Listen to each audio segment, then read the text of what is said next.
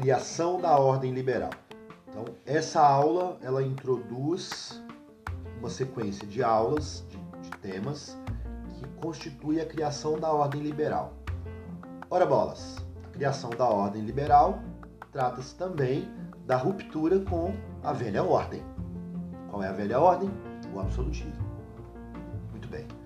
Então veja bem, a transição da idade moderna para a idade contemporânea, ela se dá por algumas revoluções, né, com alguns passos, até chegar na Revolução Francesa. Antes da Revolução Francesa, que é considerado ponto de ruptura, né, o ano de 1789 marca a transição definitiva da Idade Moderna para a Idade Contemporânea. Mas para chegar neste, neste ponto de ruptura, que é a Revolução Francesa, existem eventos anteriores fundamentais. O grande, o primeiro grande desse processo, que seria a primeira revolução, é a Revolução Industrial. Essa transição para chegar na Revolução Francesa, ela, ela passa pela Revolução Industrial e pela independência dos Estados Unidos. Então é uma sequência. 1750 é o ano marco da Revolução Industrial, da primeira. 1776 é a independência dos Estados Unidos. E 1789 é a Revolução Francesa. Então, é, são essas revoluções que marcam essa transição para a idade contemporânea. E a idade contemporânea é a idade onde o capitalismo se estabelece como sistema dominante. Por isso, a ordem liberal. Né? O pensamento liberal, a filosofia liberal, cria um sistema político-econômico, um sistema de administrar a sociedade que a gente passa a chamar de capitalismo com o tempo. Bom, então a Revolução Industrial é essa estabilização, é quando a burguesia europeia está no auge do seu processo de produção, de comércio, de fluxo de mercadorias.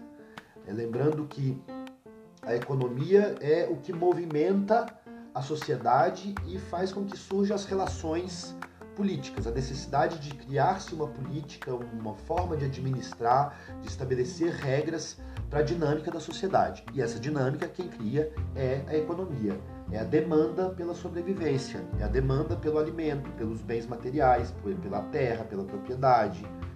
É, lembrando sempre que tem esse processo, sempre que tem que saber separar as dimensões, as questões econômicas das questões políticas, das questões sociais, das questões culturais. São dimensões do funcionamento e da dinâmica da sociedade.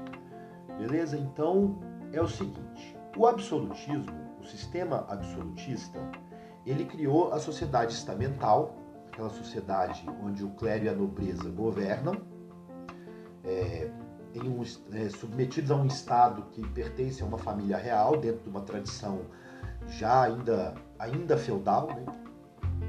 E aí o absolutismo ele promove o colonialismo, certo? O absolutismo, a política absolutista, promove o colonialismo.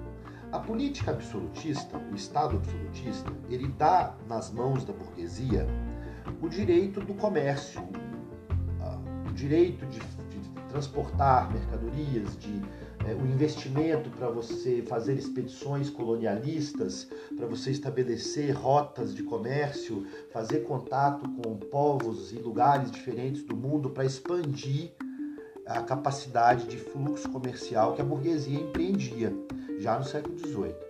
Então, a burguesia ela já ela estava se empoderando pela economia, né?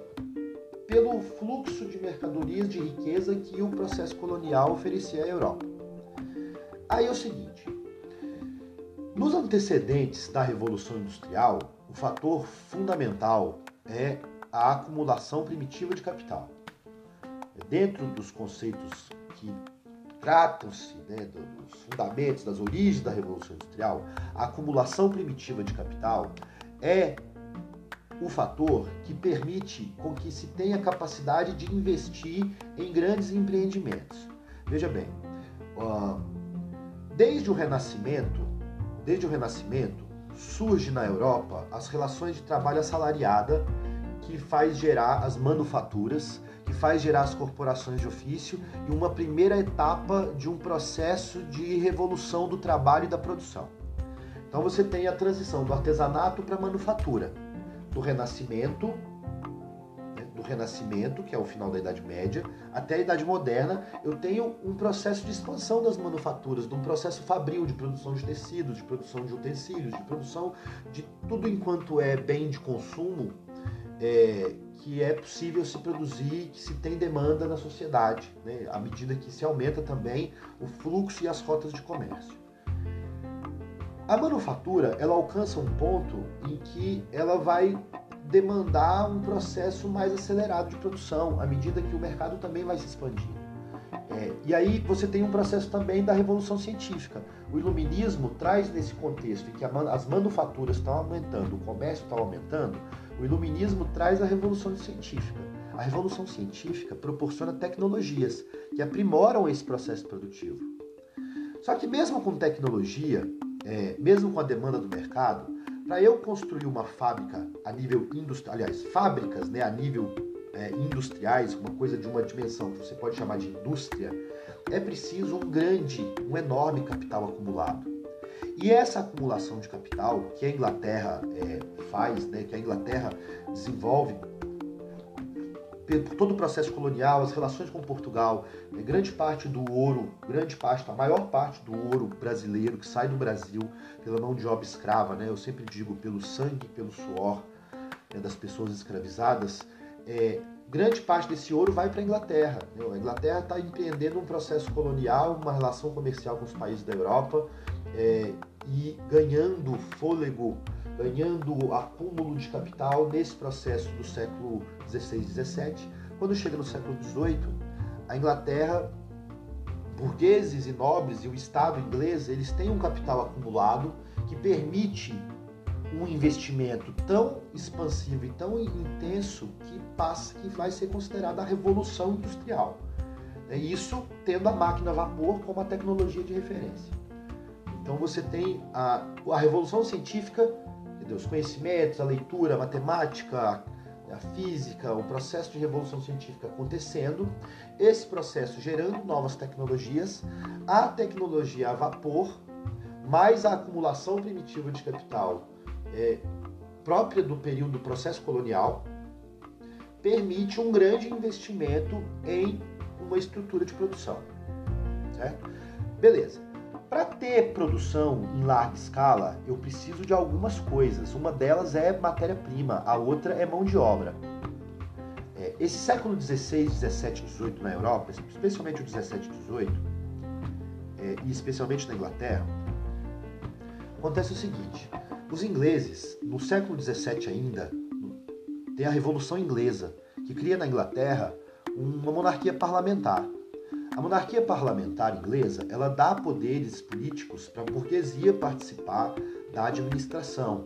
O governo de Oliver Cromwell, depois o, os governos da Rainha Elizabeth, eles incentivam as manufaturas, eles incentivam uma produção, né, uma produção de capital, um fluxo de mercadorias, eles incentivam uma expansão de mercado, onde eles produzem para vender e exploram né, o, quem está aí né, no mercado também, como era a relação da Inglaterra com Portugal, por exemplo. Então o parlamento inglês ele criou as condições, as condições políticas necessárias para o pro processo da Revolução Industrial, em termos tanto de, de matéria-prima quanto de mão de obra, com a política de cercamentos. Quem anota, anota aí. Política de cercamentos. A política de cercamentos consistia na seguinte questão. As terras agrícolas dos feudos, dos antigos feudos, que pertenciam à nobreza, elas eram habitadas por camponeses. Esses camponeses se dividiam e se espalhavam nesses territórios feudais, que eram imensos, em vilas, em vilas rurais. Então eu era um dono de um feudo, era uma imensidão de terra. Nesse meu feudo eu tinha algumas vilas de servos que me serviam, né, obviamente, e produziam a sua agricultura para me manter, para manter os meus impostos, para manter a meu poder econômico e para se sustentar. À medida que vai acontecendo o comércio, a expansão marítima e parte da nobreza vai se aburguesando, parte da nobreza começa a perceber que a burguesia está precisando de matéria-prima, por exemplo, de lã, essa nobreza, dona de terra, começa a expulsar os camponeses, porque não precisavam mais daquela agricultura. Agora, o que estava dando dinheiro para os proprietários de terra na Europa, na Inglaterra da Revolução Industrial, era a produção têxtil. A matéria-prima da produção têxtil é a lã, que vem da ovelha. A ovelha precisa de pasto. Então a gente não precisa mais de agricultores plantando no território inteiro. Né? Só um pouquinho. Agora que a gente precisa de pastagem para as ovelhas. Então acontece um processo de expulsão dos camponeses. O filme Um Sonho Distante é esse episódio dessa política de cercamentos. É, o jovem no filme Um Sonho Distante, que é o, o ator Tom Cruise que faz, ele, a, o pai dele é assassinado, os irmãos dele expulsam ele, brigam com ele, e aí eles ficam sem terra. Ele vai se vingar do dono da terra, e aí ele acaba parando no navio e parando na América, com a filha do dono da terra que matou o pai dele, expulsando da terra dentro dessa política de cercamentos. Então, a política de cercamentos expulsa camponeses em massa do campo para a cidade. É um êxodo rural acelerado, forçado pela política de cercamentos. Ora bolas, essa população migrante em massa nesse êxodo rural, eles vão viver do que? Eles vão trabalhar onde? Nas fábricas recém-criadas pela alta burguesia. E aí qual é a vantagem para a burguesia industrial? Essa massa de gente desempregada sem ter para onde ir é uma mão de obra muito barata mão de obra muito barata que precisa comer, precisa sobreviver, não tem para onde ir. Então é lucro máximo, custo mínimo, certo? Então você tem esse processo que eu vou adquirir terras para a produção da matéria-prima para a indústria têxtil, que é a pastagem para a criação de ovelhas, para. Eu vou expulsar esses camponeses para a cidade que vão se, se servir como mão de obra barata para a indústria acelerada. Numa época em que o que estava na ideologia das pessoas era o liberalismo, era a ideia de que o Estado não tinha que meter o bedelho em nada, ou seja, não existiam leis, regras trabalhistas. Você pagava aquilo que a pessoa é, estivesse disposta a receber para trabalhar, o tanto de horas que ela aguentasse. Não importa se sofreu um acidente, se é criança, se é mulher, se está grávida, é, se está doente. Não, tipo, não existia esse conceito de direito trabalhista quando começa, quando se dá a Revolução Industrial. Não existia esse conceito de direito trabalhista. Então, é, essa Revolução Gloriosa, quando a Inglaterra tem um parlamento, né, tem a burguesia participando da estrutura do Estado, você tem uma política que favorece esse processo da revolução, favorece as condições para você ter um processo produtivo aceleradíssimo ao mesmo tempo, com tecnologia que você está expandindo e alcançando os mercados do mundo, vamos lembrar que a Inglaterra chega no século XIX como a grande potência marítima industrial global, né? aquele ditado que no Império Inglês o sol nunca se põe, é que a Inglaterra tem posses no, no globo inteiro, né? em todos os continentes, todos os hemisférios.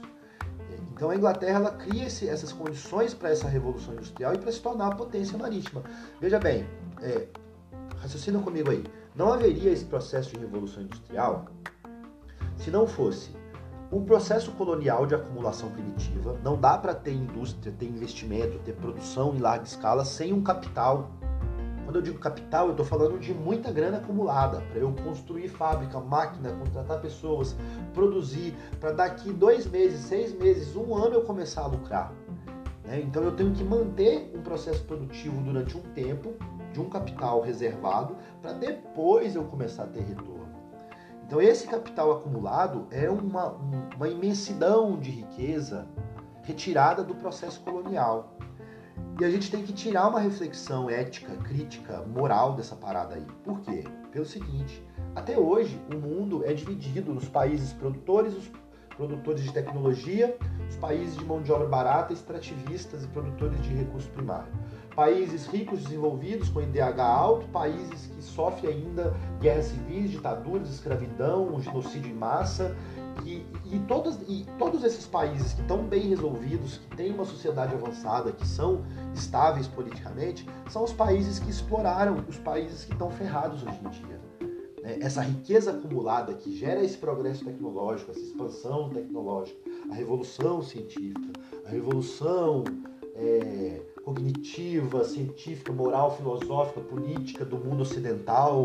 Né? Isso é sustentado pelo processo colonial. E essa gente que é descendente do, dos invadidos, dos colonizados, ainda sofre na mesma estrutura de poder, porque ainda é capitalismo, certo? O sistema não mudou. É, o dia que essa conjugação né, de uma galera que, que, detém aquilo que outra galera produz em larga escala, né, a riqueza, a distribuição da riqueza, do trabalho, da tecnologia por povos e por raça, é porque é por raça, né, se a gente for parar para pensar. Quais são os povos mais com IDH mais baixo, com maiores índices de violência, de fome, de falta de tecnologia, de falta de acesso à educação, à saúde, são os povos de cor, os lugares onde as pessoas são mais escuras. Isso é uma obviedade, certo? Nesse, nesses lugares onde as pessoas são mais escuras, tem os, os que colonizaram, que são a elite desses lugares. Isso é uma lógica, né? é uma lógica que o mundo colonial constrói.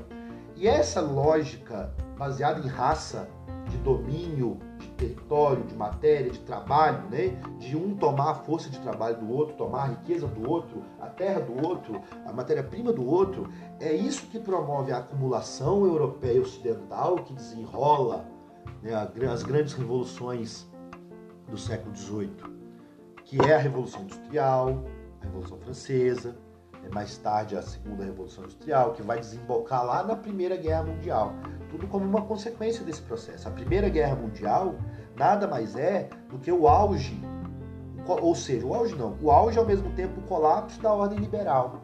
Essa ordem liberal que a Revolução Industrial inaugura, ela atinge o seu auge lá na Primeira Guerra, porque a Revolução Industrial nada mais é do, do que o quê? Do que o quê? Do que o quê? Do que o quê? A Revolução Industrial é um processo em que é, aumenta-se exponencialmente, multiplica-se em muitas vezes a capacidade de produção. Automaticamente eu multiplico a capacidade de fluxo e de transporte, de, de comércio dessa produção, eu aumento a capacidade de alcançar mercados e eu aumento a demanda por mão de obra e matéria-prima num nível global. Isso num prazo de 100 anos, da primeira Revolução Industrial para a segunda Revolução Industrial, quer dizer, de 1750 para 1860, o que, que a Inglaterra fez no mundo?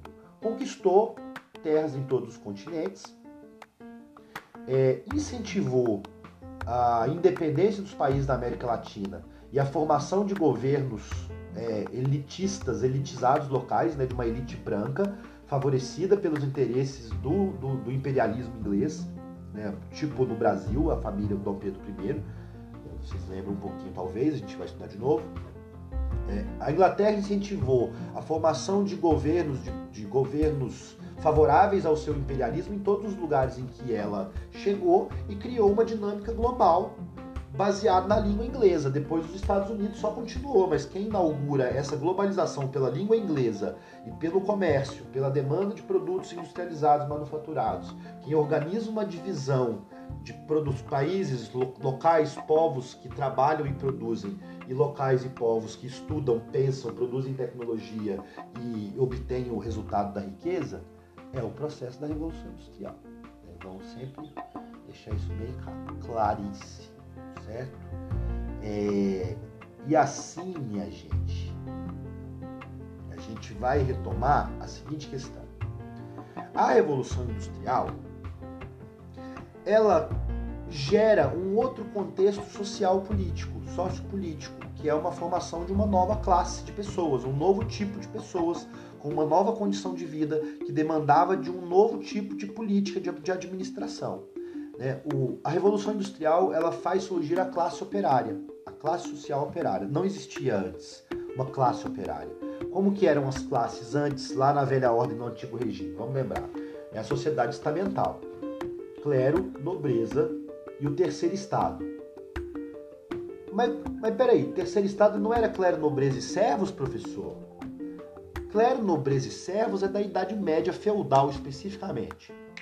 Partir do momento que o Renascimento traz as corporações de ofício, o surgimento da burguesia, a mão de obra assalariada, o, artesão, o artesanato, os art, o, né, o surgimento dos artistas, dos mecenas, né, uma nova classe, pensadores intelectuais, construtores, pedreiros, etc. Quando o Renascimento diversifica as atividades dentro da Europa, esse terceiro estado reúne todo mundo que não é clero e nobreza. E é isso que vai lá, que a gente vai ver lá na Revolução Francesa logo logo. É o terceiro estado que reúne todo mundo que não, de novo, repetindo, todo mundo que não é clero e nobreza. Esse todo mundo envolve a alta burguesia já enriquecida, donas de navio, donas de manufatura, envolve é, média burguesia, comerciantes, artesãos, intelectuais, cientistas, enfim. E envolve qualquer trabalhador, qualquer trabalhador assalariado livre, sendo que grande parte da Europa ainda é feudal até o século XX. Até o século XX, grande parte da Europa permanece feudal. Até a Primeira Guerra Mundial, por exemplo, a Rússia, até a Revolução Russa, né, ali na primeira, no meio da Primeira Guerra Mundial, 90% da Rússia era de modo de vida feudal. Então esse processo vai sendo desconstruído devagarzinho e lenta e gradual. E aí é o seguinte, é, como eu disse, a Revolução Industrial lança a ideia de que divide-se, né? é dividido. Tem quem trabalha e tem quem organiza o trabalho. Você tem os, os, donos dos meios de produção, quer dizer, aqueles que organizam o trabalho, que produz, que, né, para quem vende, de quem compra, e tem quem produz de fato. Né? E esse conceito é que vai fazer surgir as demandas trabalhistas, as demandas dos direitos dos trabalhadores. Gente, a sementinha do socialismo, ela foi lançada pelo Rousseau, tá? A gente vai passar ainda talvez pela, por isso de novo para estudar o socialismo lá na frente, quando Marx né, lança, surge no cenário, é o século XIX, isso é ano que vem. Mas a sementinha do socialismo, quem lança é o Rousseau no Iluminismo. Nós já estudamos Iluminismo. Vamos lembrar que o Rousseau, dentre os iluministas, é o cara que lança a ideia de que a origem da guerra, a causa da guerra, é a propriedade privada. A causa da violência humana em larga escala, das guerras, do ódio entre povos, entre nações, entre etnias, entre grupos, entre aldeias, entre clãs, é a propriedade privada. E aí ele lança a ideia de que a sociedade precisa estabelecer um contrato social de como organizar a sociedade, é, inclusive regulando e organizando o acesso à propriedade privada. O Rousseau lança isso. No século XIX, o Marx aprofunda. Na Inglaterra, na Inglaterra, já no começo da Revolução Industrial, começa a surgir as ideias de que é preciso ter direitos trabalhistas. Né? Que, peraí, a gente não pode deixar é, os trabalhadores, que são as pessoas que produzem de fato a riqueza, ficar passando fome. Está errado. Né? Essa ideia surge. E aí tem uma, uma, o seguinte, a seguinte lógica, que é o sindicato, a essência de um sindicato, tá? O que, que é um sindicato? Para que, que serve um sindicato? Um sindicato é uma organização que representa os trabalhadores para negociar com o patrão ou negociar com o governo. Então, por exemplo, tem aquela massa de gente que trabalha e os patrões e o governo pagam o quanto que eles querem, a galera tá passando fome. E aí os, os, os trabalhadores pensaram, não, mas peraí, se quem produz é a gente, se a gente se organizar e exigir um salário melhor, eles vão ter que dar, senão a gente não trabalha. E aí nasce o conceito de greve. Né? Ainda na Revolução Industrial, a ideia da greve nasce espontaneamente, obviamente. É uma questão de lógica. Se eu tenho uma fábrica que emprega 500 pessoas, essas 500 pessoas estão passando fome e dando um lucro absurdo para essa fábrica. Se essas 500 pessoas resolverem não trabalhar, a fábrica não produz. O cara, o dono da fábrica se ferra. Como que ele vai arrumar 500 trabalhadores em um dia, em dois dias e uma semana? 500 trabalhadores que sabem fazer aquele trabalho específico, que sabem manusear aquelas máquinas específicas. É, é impossível, né? isso não existe. E aí a greve se torna um instrumento de luta pelos direitos dos trabalhadores. A ideia de parar de fazer greve se torna ali um instrumento de luta. E aí, o primeiro movimento contra o primeiro movimento de protesto trabalhista, de fato, radical, foi o ludismo na Inglaterra, que é o ludismo tem a ver com quebrar as máquinas. É, é uma coisa simples, é um conceito simples, mas que é interessante para a gente refletir e concluir aqui esse, esse, assunto. É, veja bem, os trabalhadores pensavam no seguinte raciocínio. Poxa, as máquinas estão substituindo, uma máquina faz o trabalho de 10 pessoas Assim não vai ter mais emprego para a gente. Então vamos quebrar essas máquinas. Não vai ter máquina. Nós vamos continuar trabalhando no braço. Então não tem que ter máquina. dentro do pensamento, do raciocínio de que a máquina substitui o trabalhador, portanto, é só tirar a máquina que continua tendo trabalho. Isso nos traz uma reflexão e uma questão para os dias atuais. A tecnologia, a adoção da, tecnologia. Vamos pensar que nós estamos aí, gente, da quarta para a quinta revolução industrial, tá? O 5, o, a internet 5G, a internet das coisas, é a grande revolução industrial do século 21, junto com a internet, né? Os meios de comunicação. É, um, é, uma, é um passo a mais na revolução da internet da comunicação, a internet 5G. E a gente precisa pensar no seguinte: de novo. As máquinas substituem os trabalhadores? Substituem. E quem fabrica as máquinas? E quem planeja uma máquina? E quem configura a máquina? Pessoas. Então ela não simplesmente substitui, não é bem que substitui, ela substitui também, mas ela principalmente, ela exige que se faça um remanejamento da mão de obra. É preciso que se faça uma especialização da mão de obra. Não se tem tecnologia sem ciência, sem tec, né? Não, não se tem ciência sem educação. Não se tem educação sem arte, sem cultura, sem é, lazer, sem esporte. Então você tem um processo de mudança, onde a mão de obra braçal vai sendo substituída pela máquina, mas a máquina, a ciência, a tecnologia, o esporte, a cultura, o lazer, tudo isso demanda mão de obra também. Tá? Esse é o primeiro ponto. Segundo ponto, é inevitável que quanto mais máquinas trabalhando, menos pessoas é necessário para trabalhar né, na produção das coisas. E se as máquinas produzem coisas, quem compra as coisas? As pessoas. Para as pessoas comprarem as coisas, elas precisam trabalhar para ter renda. Mas se não tem trabalho, porque quem está trabalhando são as máquinas, como que as pessoas vão ter renda para comprar as coisas que as máquinas produzem? Né, isso é uma equação que precisa ser resolvida no planeta. Alguns países estão resolvendo. Tá? Alguns países estão resolvendo. Por exemplo, a Alemanha tem ah, uma sociedade de quase pleno emprego e a Alemanha tem a hora de trabalho mais bem paga do mundo, oficialmente aí pelos dados oficiais que eu leio de vez em quando.